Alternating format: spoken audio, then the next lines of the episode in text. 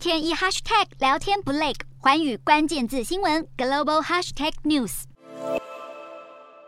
尽管新冠疫情持续肆虐，各国政府走向与病毒共存的生活模式，就连向来严格执行封控防疫的中国，也逐渐放宽严厉的防疫措施。中国海关总署二十五日宣布，自八月三十一日开始，将启用新版的出入境健康声明卡，同时取消对出入境人员核酸检测资讯的申报要求。但海关随后补充，旅客在入境前还是必须提供 PCR 阴性证明才可以登机。这一项放宽出入境管制的举措，将有望让大量海外留学生和旅客重返中国。对于因严格边境管制而受挫的中国经济来说，更是一大福音。不过，松绑防疫并不代表中国全境疫情都呈现趋缓迹象，因为位居东南沿海的香港，二十五日的本土确诊病例多达八千两百八十二例，创下近期新高。对此，港府表示，目前还不希望以强硬的方式应对疫情，但如果病毒在社区内加快传播，将会采取相关措施。另外，在隔一个海峡的日本，疫情也同样处于升温的趋势。日本二十五日共新增二十二万九百五十五例确诊，以及两百九十六例死亡。根据政府统计数据，全国十七日至二十三日这一周期间的确诊数就达到一百四十四万多例，较前一周的一百一十四万例增加了百分之二十六点四。其中，以二十多岁确诊者数量最多，占全国确诊数的百分之十六。这让日本连续五周的新增病例数位居全球各地之冠，死亡病例也已经连续两周。名列全球第二，仅次于美国。